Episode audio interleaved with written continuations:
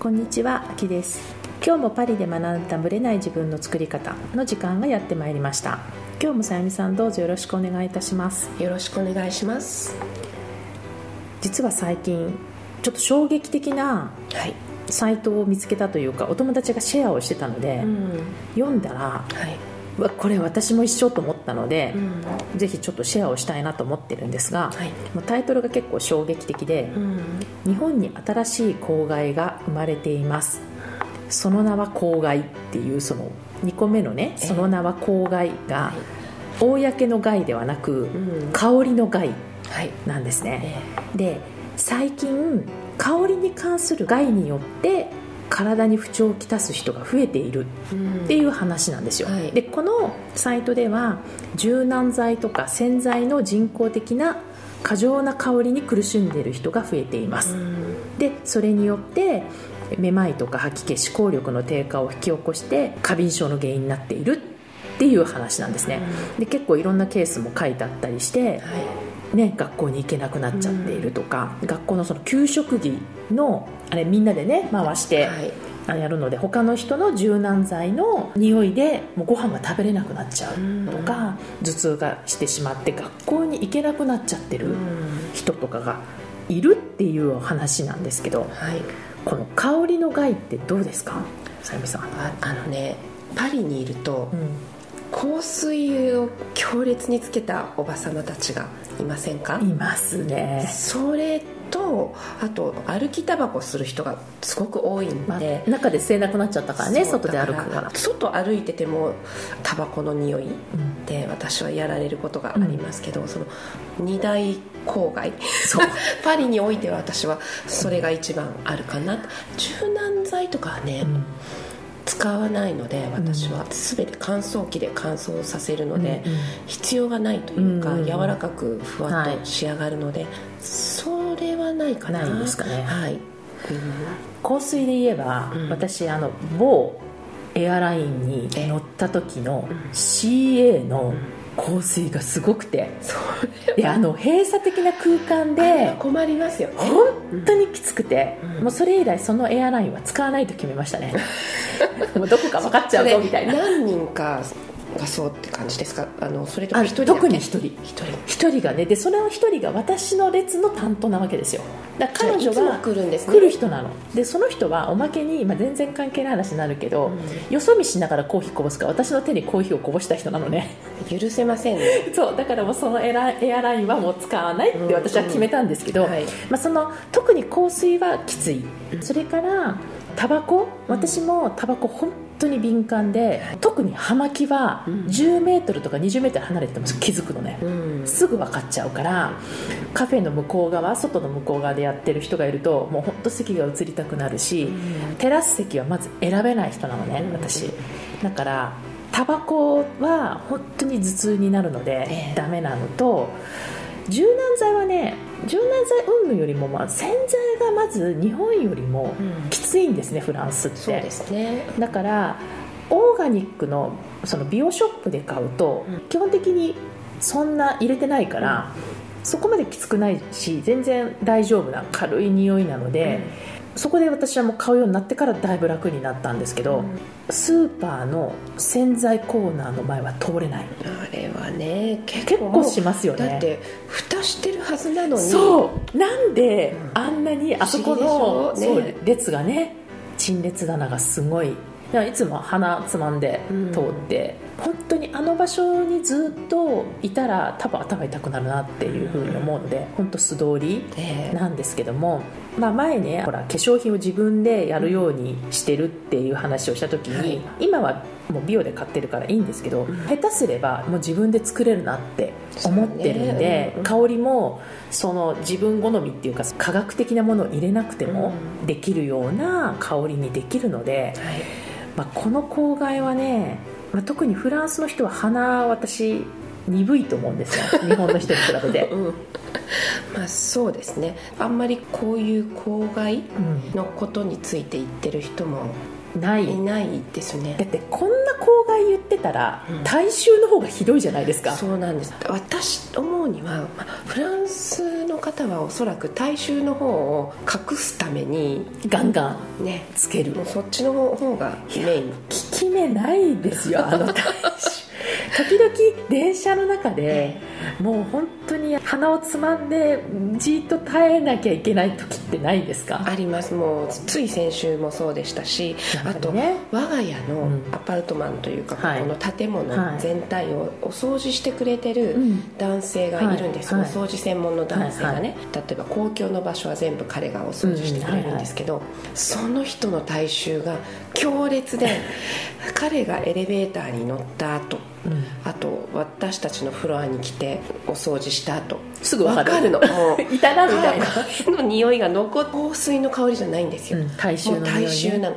ここまで強烈なんだと思って。でもね、まあ、あれもあれこそ公害でもあるんですけどね、うん。ある意味うちの主人がね、そこまでの強烈なうん。体臭がなくてちょっと良かったとは思いましたけども、でも本当にあれって本人は案外気づかないみたいなんもうですよ。すでにずっとそれに慣れてるから生まれながらの。そう。そうなんですよ。だから、ね。本人が思ってる以上に周りは、うわって思ってるっていうことは本人は知らないんで、言わない限りは、まあ、普通言わないですよね、なので永遠に知らないままみたいなうん。感じなんですよね、もうだから化学物質云々とか多分そういう大衆的なものは日本ってそんなにないとは思うんですけど、多分このいい香り香り付けをあえて人工的にするっていうのが多分日本の方ではね、うん。多いのかなっていう。そうですね。いや結構私もきついんですごく気持ちはわかるかなっていうふうに思うので、郊外の出どころがやっぱり本当にフランスと日本って違うな違いますね。このサイトを私もね、うん。ちょっと拝見して思いました、はい。カルチャーカルチャーが出てますよね。もう、ね。うん。だから香水とかのうん感じではないんですよね、なんとなくこう日本の方は綺麗にしすぎてそう。清潔。そう。もう本当に清潔度っていうか衛生を、それにこだわりすぎた結果の郊外であってそうですね。フランスだとその逆。うん。ナ ナチュラルな本質部分が、だってショッピングセンターとか行ってもなんかそういう匂いがねうん。臭いうん。お風呂に入っていない方々のはい、匂いが結構いろんなところでしませんか？いやもうそれはもうだから閉鎖的な空間とかえ電車とか、うん。そ建物の中とかは本当にきついですよ。きついですよ。はい、あのただのだから大衆って多分ね日本の人はうん。そんなこれくらいって思ってるレベルじゃないんですよね。きついんですよね。本当に鼻をつままないと皆さんパリの人たちでも電車の中でみんつな鼻つまんでますよね。そう降りるまでの我慢だみたいな、うん。まあ、あるいは、ね、車両映っちゃう人もいるし、一時期本当にそういうのに当たっちゃうともう、はい、大変な目に遭っていたので、うん。まあ、この公害っていうのをね特にこう人工的な香り付けをしてる方たちははい。ちょっと考えるきっかけにするのもいいかなとうん。思いました、はい。それでは本編スタートですはい。今回はムーケユキさんの2回目のインタビューです。今回はですねフランスの田舎に来て、まあ、うつうつとしてた時から、うん。どうやってこう自分を取り戻していったかとか、はい。あとはそのセラミックアーティストとしてどういうふうに活動してきたかとか、うん。その辺の自分の、まあ、こだわりとか自分と向き合う時期だったこの辛い時期をどうやって乗り越えてきたかみたいなところを伺ってますのでぜひ聞いてください都会の暮らしとまたほら全然違ってさっき田舎の暮らしでこうね全然また違うって話をしてたけど子育てとしてはすごくいい環境ですか？あもうそれだけは感謝してますね。うん。この綺麗な空気、うん。空気がねやっぱ違うんですよね。ね。そうそう。全然違う、うん。あとなんだろうなやっぱり家族っていう単位でここにこう大自然の中にいるから、うん。本当にその時間をを慈しめるというか、うん。うん。そっか。周りにないからね、うん。何もね。もう disturb されるものがないから。もう自然と家族みたいな、うん。そうそうそう。だからほん本当にその点だけはうん。ここにいてよかったなって、あそう、うん。でどうリアって本当やるしかないからっていう感じで自然にやってったと思うんですけど、うん。やっぱり都会の暮らしが懐かしくなったりはしないの？もちろんしますね。だからねうん。秋さんに会いに行ったりとかね、そうそう。パリによく来てくれるんですけどね。そうそうだから自分の中でこうバランスを取ることをオーガナイズするみたいな、うん。ここにこう周りにこう走ってる鹿とかイイノシシだけ見てて 鬱になれた時は。ある？あるやっぱりありますよ。うんあった。あった。今は大丈夫。もうんうん。うん。えそれは、うん。やっぱ冬とかそういう時？そう光合成ができなくなった時とかね。特に11月とかね2月はね、うん。ガーンと下がりますねそういうモラルが。でそういう時はうん。どうしてたの？当時は。当時はね泣いてた時もあった、えー、そうだったんだ、うんで今はもう本当、うん。強くなったので、うん。あそういう時にはもう自分が動くようにとかすごいもうオーガナイズして前はほらあ子供もいるし、あの主人もしょしょっちゅうね、うん、いないし。いないし自分がここでちゃんとやっていかなきゃってこう追い詰めてたのかな。自分でプレッシャーをかけてそうたところが。そうそうそう、う。ん、それがこうパーンと切り替えられたのはいつとかある？なんか何かのタイミングがあったとか。なんかなんだろうなすごくこうあの自分と向き合う時間があって、その中でやっぱりなんだろうな自分のこのマイナスと思う環境をマイナスのままで終わらせたくないっていう、うん。やっぱり気持ちがあったのかな、うんうんその欠点であるとか、うん。そういう部分を強みに変えていこうっていう、うん。なんか気持ちがすごい生まれたんですよね。ね。うん。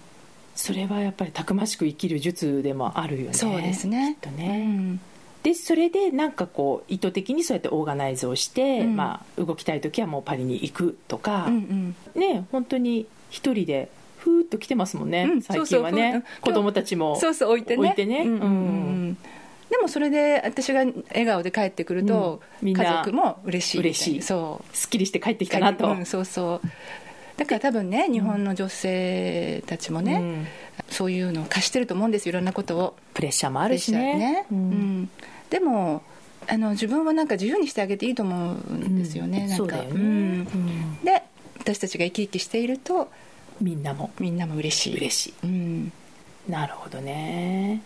その創作の話をね、はい。ほらトリュフでもありながら、うん。実際創作活動もしてるじゃないですか、はい。それはやっぱり自然の中で見つけてった感じなの？そうですね。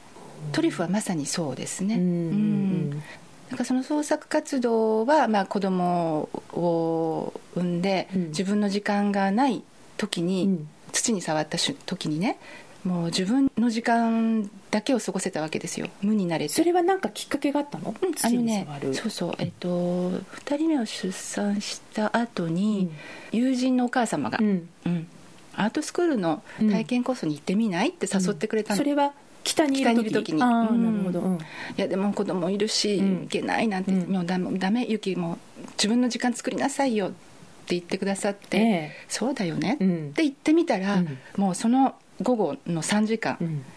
一度たりとも子供たちのことを思い出さずもう真剣に土に。そう土にはあ。そう。もうその感覚が忘れられなくて、うん。もうそれからずっと。それが初めてでもそれが初めて。土に触った。そうそう初めて。あじゃあそっからなんだ。そうフランスに来てからよ、それもまあ偶然ではあったけれども、うん。そう。自分をなんか取り戻せた瞬間みたいな。そでねこの新しいお家にもしっかりアトリエがアトリエをねね、作って 作って。で創作活動をしてるけど、どんなものを作ってるの？えっ、とねお皿とか、うん。あのとかいうユーティリティなものに、うん。なんていうのまあかしら、日常日常に使う生活費みたいなね、うんうん。ものよりもどちらかというとオブジェ、うん。私の頭の中からポンと出たものをうん。作ってる感じですね、だって今までそういうクリエイティビティなものをやってたわけじゃないよね。やったことがなかった。の、うん、でそのソースっていうのかな。そのアイディアって自分が眠ってたわけでしょ？ある意味ある意味ねそうだよね、その土によってこう呼び起こさせられたみたいな感じだけど、うん、思うんだけど日本にいた時って、うん。すごく消費社会にうん。どっぷり使ってたと思うんですまあよ、特に都会にいたしね。ね、そうそう、だから自分でこう作るっていう感覚があんまりなくって。むしろ使うみたいな。使う、うん。どれを選選ぼうっていううん。感覚だったじゃないですか、ね。うん。でもフランスの空気って、あの物を作るっていう空気ないです、うんあるかも、ね？うん。だから例えばほら日曜大工にしても、うん。フランス人大好きじゃないですか、自分たちでやっちゃうからね。ね？うんそう。確かに。う、ん、とにかくなんか作るクリエイトするっていう空気が多分、まあ、主人の近くにいるっていうのもあると思うんですけど、そう。それでなんかこう呼び起こされしかもそのなんだろう出産、うん、うん、っていうことを経験して自分のペースでないリズムで生活していかなきゃいけないっていうその、うん、ね、うん、リミットが効いたのと同時になんかこう開花したみたいな。最初は本当に子供たちが学校に行ってる間とかそういうところからスタートしてたのそうそうそうですね。その短い時間の中で一人になれる時間を使って創作してたんだ、その時間って自分にとってどういう時間だったの？まあ、今もそうだと思うけど。うんどういう時間？いや自分贅沢な時間ですよね、はい、自分のために使ってる。るそう。100%、うん、うん。なんかその例えば作ろうっていう欲求がこう溢れてきてるのか、うん、なんかこう出てくるものをこう自然にただ形にしてってるっていう感じなのかなんかどういう感じで、うん、どっちかというとその自然に頭の中にこう出てくるイメージを、うん、あじゃあ次これ作ってみようとかそういう感じですね。ただね、うん、一つ違うのはその2011年に起きたね、はいはい、東日本大震災の時は、うん、とにかくあの自然にというよりもメッセージのあるものを作るっていう、うん、決めたの？決めたやっぱあれが創作にもたらした影響って何どんな感じだったんですか？だからそれまで自然に頭に浮かんだものを作っていたことが、あのことでメッセージのあるものを作るっていうことに変わったの。これを機会にこのメッセージ性のあるものを作るって、うん。うん、そうだったんだ。でそこのアイデアを降りてくるまで結構早かったの、はいもうそこ？もう本当にこれは何だ私取りつかれたような感じでしたね。ミッションみたいな感じだったんだ、そうあの多分ね海外にいる日本人だったら誰もが感じた感覚だと思うんですけど、うん、罪悪感、うんうんうん、ね、日本のみんなはすごい苦しんでるのに私たちだけここにいて、うんうんうん、こんな役っていうかね。まあ、直接影響を受けてないっていうことですもんね。いいのかっていうところがあったじゃないですか、はいはいはい、その中でだから自分たちができること例えば義援金集めをしたりですとか、うん、してましたりね。とかね、ね。うんうんでもねもっとなんか自分にできることがあるんじゃないかってずっと思ってて、うんうん、そう。それであこの福島の出来事を風化させてはいけない、うん、じゃあ私ができること。もう作品創作。これでパブリックに伝える、うん、あれがあの、うん、飾ってあった「着物福島」っていうタイトルの、はい、どれぐらいかかったの、すっごい大きいじゃないですか、うん、2メートル四方のがトリプルですからね。ねそう。3つあるから。3つあるかそうだなやっぱり。最初はね一つだけだったんですよ。あそうなんだ、うん、あの放射線真ん中のやつね。そう、うんうんうん、だけで。であのいろいろ展示して回るっていうことになって、うん、どんどんもっとこうあの湧いてきてイメージが。あそうだこれはあの過去と現在と未来っていうコンセプトでいこうと思って、うん、でまた新たに2つ作ったんでそう。なのでトータルしたらやっぱり1年半ぐらいはかかってるんだ、うん、あじゃあ最初はあの真ん中のもう。1個メッセージ性の強いあれで、う。んうん、で過去と未来の2つの着物が加わったんだ、そうなんですよ。過去はねその桜のイメージでね。美しいイメージで、ね、日本のね、そう。で現在はその放射のマークをバンバンとこう入れて。つけて、で未来は鏡をね入れたの中に。あったね。ね、だからその見に来てくれた方々が未来の着物を見て目にするものは何かっていうと自分自身なんですよ、ね、だから未来はあなた自身だよと。自身だよというメッセージをほう、はい、さすが 創作家。これどこでいろいろやってたじゃないですか、はい、いろいろね欧州あちこち回らせてもらいましたね。本当、うん、何箇所ぐらいでやったか覚えてます、うん、もう10箇所は超えてる。本当、うん、私ね、その作品を見た後にその個展の後に知り合ったんですよね実はね。そうだから本物を見たことがなくて写真でしかなくて、うんうん、で今回たまたまね出してくれたから見れたっていう感じなんですけど、そう。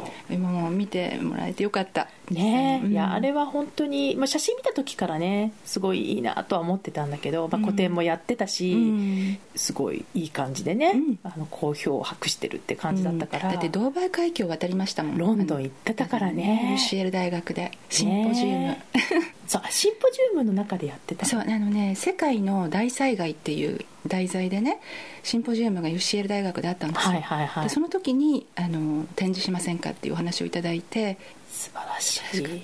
確かにね。大災害の中のうん。メッセージだからね。ね、そうそう。だから本当にその題材と私が伝えたいメッセージが合致した、うんうん。本当にこれ以上のない機会なるほどでしたね今はどれぐらいの割合でっていうかまあ結構頻繁にやってると思うんですけど、はい、作品っていうか作ってってるの？うん、もうあの時間が空けばアトリエに飛んでいってますね。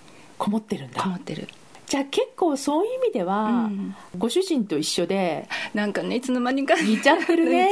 夫婦って似てくるのかしら。彼の影響ってあります？創作的に。あると思います例えば。多大にあると思いますいやもう本当彼はねパッションなんですよ音楽が、うん。だからもうそれは感じる。感じるでしょ？喋ってて感じる。もう楽しくてしょうがないし、う。ん。あの私個人的なね感想、うん。もう子供の目になるのね。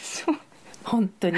本当そうですよね。うん。もう嬉しそうに語る感じが、もう子供子供と一緒みたいな感じだから、うん。それがずっとだから10代からやってるっていうことなので、うん。もうその時から変わらず。変わらず来てるんですよねで彼を見てるとね本当にあの24時間のうちの何時20時間ぐらいもその何音楽ののこと。ことを考えてるんじゃないかっていうぐらい止まらないんだ全然止まらないですね。でそこが耐えることもないんだね年齢とともにとか。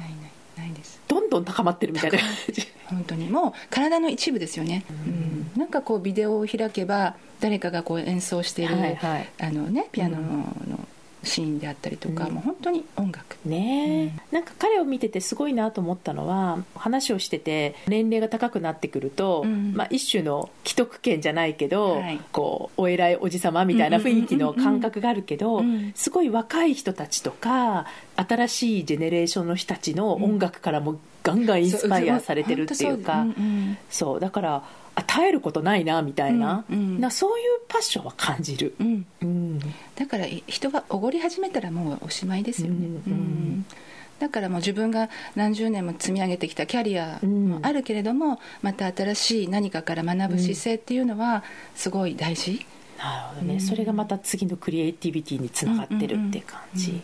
だから私が言うのもなんなんですけど、うん。彼の音楽を聴いてると、うん。古びないというか、うん。ね、いつもうん。この時代を表現してるっていう、そっか。昔の感じになんかなっちゃってるみたいな感じではないってことよね、うんそうそう。ああやっぱりそれは常に常に学んでるからってことですよね。そうですね。うん。なんかアーティストもねいろんなタイプが多分いると思うから、きっとだからそういう影響も、うん。ゆきさんは受けてるっていう。受けてますね、うん、本当夫婦にできてるね。似てきてるね。なんか私もだからちょっと時間が空くと、うん。チュートリアルうん。陶芸のテクニックを学ぶ、あうん。そういうのを眺めてたりとか隣でやっぱりチェックしてるんだ。そう音楽の聴きながら私は陶芸のなんか眺めてる。そうなんかねそういうシーンが多いですよ。で2人でそれぞれアトリエとスタジオにこもるみたいな。そうそう。面白い。でもそういうふうに考えたら都会ではなかなかできなかったことだから、うんあんな広いアトリエうん。ないよ普通、ね。都会では、うん。なかなかできないじゃないですか、うん。だからその自然の中でできるっていうのはすごくそうですね。結果的には。よかったのかな。えじゃあこれからはトリュフの栽培もしつつ、はい。創作活動も続けつつなんか未来の展望ってあります？私ってねあのーなんでしょうね目標設定型っていうよりも、うんうん。その人生のさまざまなね、ターニングポイントで決断を下して、うん。その決断に全力投球するっていうタイプなんですね。なるほど。ね。うん。で全力投球していってだんだんその自分のステージが上がっていくじゃないですか、うん。はいはい。そうするとそのステージが上がった自分に適したまた新しい何かがこう入ってくるわけですよね。うんうんうんだからそのステージが上がっていてどこに自分も行くんだろうっていうのをすごく自分でもワクワクしている。なるほどね、うん。あえてなんかその時その時を楽しみながら次を見ていくっていう。感じなんだ。そうそうもう。とにかく現在にすごくこうフォーカス。していてで今をエンジョイしながら、うん。もうステージを上げることを忘れず、うん。自分はどこに行くんだろうってういう、ん楽しんでるって感じ、そうそうそういうワクワクする感じ。その今を楽しむコツって何かあります？今を楽しむコツ、うん。とにかく今あるものを大切に思う。人を大切に思う、自分のね、うん。大切な人たちを本当にうん。愛おしく思う。本当それにつきますよね。なるほどうね、ん。それはもう昔から思ってたの？いややっぱりね やっぱりね、うん。あの自分と向き合う時間があってやっぱりほらこう被害者意識が大きくなってる時期ってあるじゃないですか、ね。私が都会にいたらもっと楽しい生活ができたのにそうだよね。世界を飛び回ってたのにとかね。そうねそう。ん。いくらでも言おうと思えば言えますもんね。ねそう。そんな時期があって、うん。それをでも結局自分とこう涙しながら向き合う時間が大自然の中であってやっぱりこう謙虚にもなれたし、うん。結局その中で一番大事なものってなんだろううん。っていうことにやっと気づけたっていうのかな、そうか。そう。そのプロセスを経てなわけね。そう。本当そうですね、うん。そっかいきなりじゃなくてうねん、昔はこうお同じようにいてくれたわけですよ、そうですよね。でも変わってないもんね。いて当たり前っって思っていて今はその本当にあの自分の大事な人たちが元気でいてくれる、うん。自分の帰る場所がある、うん。食べるものがある、うん。美味しいものがある。そう。それに感謝の気持ちが分けるようになったので、うん。もうハッピー。そっかそれだけでハッピーっていう感じだよね、でそれプラスアルファでもっと次のことをやってみたいとそうそうそう。かだからそのトリュフ栽培もね、ううん。んまあ、ライティングの方もずっと続けていきたいしあずっとというか、まあ、連載はね,、ね。連載も今書いてるからね。そうそう。れもちょっとまたうん。ブログとかでお知らせしようと思いますけど、うん。ありがとうございます。でうんなんかこうやっぱりフランス語もだんだんだんだん上手になってくるわけじゃないですか、はいはい。そうすると翻訳の仕事も入ってきたりだとか、うん。あとなんて言うんでしょうね、うん、えこんなワクワクする仕事っていう、うん。ねこともなんかフランスにいるからこそできることね。と、うん、っていう話もいただいたりとか、うん。まあそれでまたいろいろできることが増えていくのかなと、うんもうだからその時間を楽しんで、うん。ご縁ができたものをまた次々そうそうです。やっていくっていう。なるほどね、ありがとうございます。皆さんのお役に立てるのかしら。大丈夫だと思います。ありがとうございます。ありがとうございますはいゆきさんの2回目のインタビューでした。彼女がセラミックアーティストになったきっかけはい、が土を触ったこと。うん子供を産んだばかりでお友達に勧められてはい。土をね触りに行く時に、まあ、彼女も子供が小さいからって言ったのをお友達が自分の時間持った方がいいわよっていう、うん。まあ、勧められて行ったらその数時間全く子供のことを考えないで集中できた時間っていうのが忘れられなくなってしまってそこから創作活動を始めたみたいな。はい感じですよね、はい。だから彼女は全然もともとアーティストだったわけでも全くなく、うん。そういうのに縁があるタイプではないと思ってた、うん。彼女が土を触ったことで、まあ、自分を取り戻したわけだからそれを表現のきっかけにしたみたいなお話ですよね、なんかさゆみさんこう感じるものとかその辺ありましたか？印象に残ったところ。そうですね。北にね最初いらして、えで次にまた堂々の方でしょ？そうパリからね6時間ぐらい内そうで私通ったことはありますけれどもやっぱりそうサクッとパリに来るとかっていう感じの近さではないしうん。そこで子育てうん。しつつ、土を触る。うんきっかけをその与えてくれたお友達うんがいたことっていうのが彼女の、ねそうですね。ラッキーなところ、うん。よかったなとうん思いますね。何かそういったきっかけ？うん。もとにどんな状況でも彼女って自分を諦めずうん。こう探していった感じがうん。ねすごい強いなと思いました、今回インタビューはその彼女のお宅でさせていただいたんですけども、い、つもほらパリでよく会ってるので,、で今回10月の終わりかな、うん。あの秋休みの時に遊びに久しぶりに行ったんですが、はい。彼女のお家ってこの字型になってるんですけど、反対側に彼のスタジオがあり、うん。その反対側には彼女のアトリエがあるのね、すごい、やっぱ大いきいんですよ。じゃあこう2人とも別々の空間でででリビングで会うみたいな、自分の時間を持つ持っているっていう感じなんですね、だから彼女のアトリエの、うん。まあもう本当釜とかね、そういうのも全部揃ってるし、すごいですね、うん、で彼女は彼女でだからその時間集中し、彼は彼で、うん。もうすぐすぐスタジオ行っちゃいますからねご飯食べると、えっていう感じの人なので、ん。なんか本当アーティストが2人でうん、いるみたいな、うんでお子さんもいらっしゃるみたいな、お子さんはどういう感じですか？やっぱりアーティストっぽい？うんうんまあ、アーティスティックな部分はあると思うんですけども、まあ、彼女の話によると上のお子さんは音楽はやってない、うんだからお父さんがアーティストだからって自分は音楽の道には行かなくてもいいよねみたいな感じで、下のお嬢さんはピアノをずっと続けてるって言ってたので、だからそれを職業にしたいと思ってるかどうかは分からないけど、まあ、影響は受けてるのかなっていう感じですね。うん。だからやっぱり田舎だから、ある意味集中しようと思えばできる環境ですよね。それはいいですよね、うん私はいいなと思います、うん。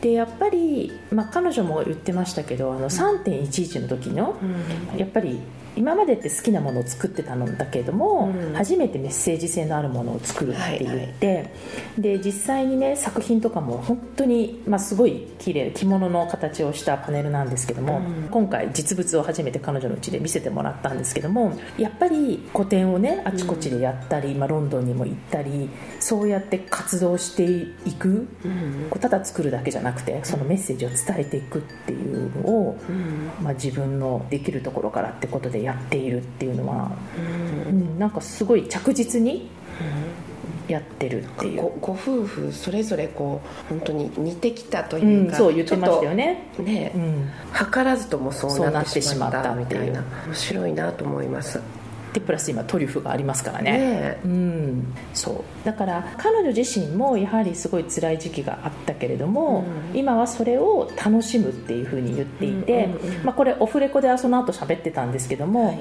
やっぱり彼女の田舎にいるからダメなんだとか田舎にいるからできないんだとか、なんかそういう時期もやっぱあったんですって。でそれをアクセプトするというか受け入れるまでにやっぱ時間がかかって、今はそれを受け入れてエンジョイする方に切り替わってるっていうふうに言ってたけれども、ですね、うん、でやっぱり彼女も言っててあなるほどなと思ったのはやっぱ被害者でいるうちは何も変わらないと、うん、で女性はもう変わるのが仕事だから、うん。そのやっぱ例えばに出産したり結婚したり、家族の影響とか仕事の影響で状況に応じて変わっていかなきゃいけないのが仕事だから、もうその仕事だっていうふうに、はい。もう変わらないでいられるっていう発想をやめるっていうことを、まあ、それも受け入れるっていう話も耳が痛いかも。そうですか、耳が痛いかも、うん。本当に。そう。うん。やっぱほらあの時は良かったとか独身時代の自分と比べてもしょうがないですよね。あるんですよね、うん。でも、うん、だってその時の動きとはもう全然違うしうん。そこをやっぱり受け入れて次のステージに行くか過去にこだわって私はそれが今はできない被害者でいるかっていうのはん。本人次第かなっていう気がしますね。素晴らしい教訓ですね。素晴らしい教訓、うん。そう。で彼女も言っててで私も実は大好きな本の中で言っている「アルケミスト」っていうその前も紹介した本が、はい。その彼女も後からこのシーンがやっぱり彼女も大好きっていうふうに言って教えてくれたんですけど、ある人がお城の中でこの油をスプーンの中に入れて、お城の中を探検してこいと。お城の中にあるものを探検してこいって言って帰ってきたら、油の入ってるスプーンはもう空になってたんですね、つまり外を堪能すると目の前のスプーンのことを忘れてしまう、でも今度スプーンにフォーカスしてしまうと周りを楽しめない、で一番大事なのは世界のこの素晴らしいものを味わいながらスプーンの油つまり自分の身近な家族とかを大事にすることを忘れないことっていうのが、まあ、彼女はすごくいつも好きって言ってて。それはいいそういいお話。いいお話、うん。まあ、アルケミストまた読んでほしいなと思うんですけど、はい。あのそこの話にも出てたので、うん。多分その辺が彼女の今にも通じてるのかなっていう感じがしましたね、はい。はい次回も素敵なゲストをお迎えする予定なのでぜひ楽しみにしていてください。ありがとうございました。この番組は毎週金曜日をめどにお届けしています。確実にお届けするための方法として iTunes や Podcast のアプリの購読ボタンを押せば自動的に配信されますのでぜひ購読するのボタンを押してください。また皆様からの質問や感想をお待ちしています。オフィシャルサイトはパリプロジェクトで検索していただきお問い合わせから質問や感想をぜひ送ってください。オフィシャルサイトから LINE アットやメールレターで有益な情報をお届けしているのでこちらもぜひ登録してくださいね。また次回もパリで学んだブレない自分の作り方をお楽しみに。秋でした。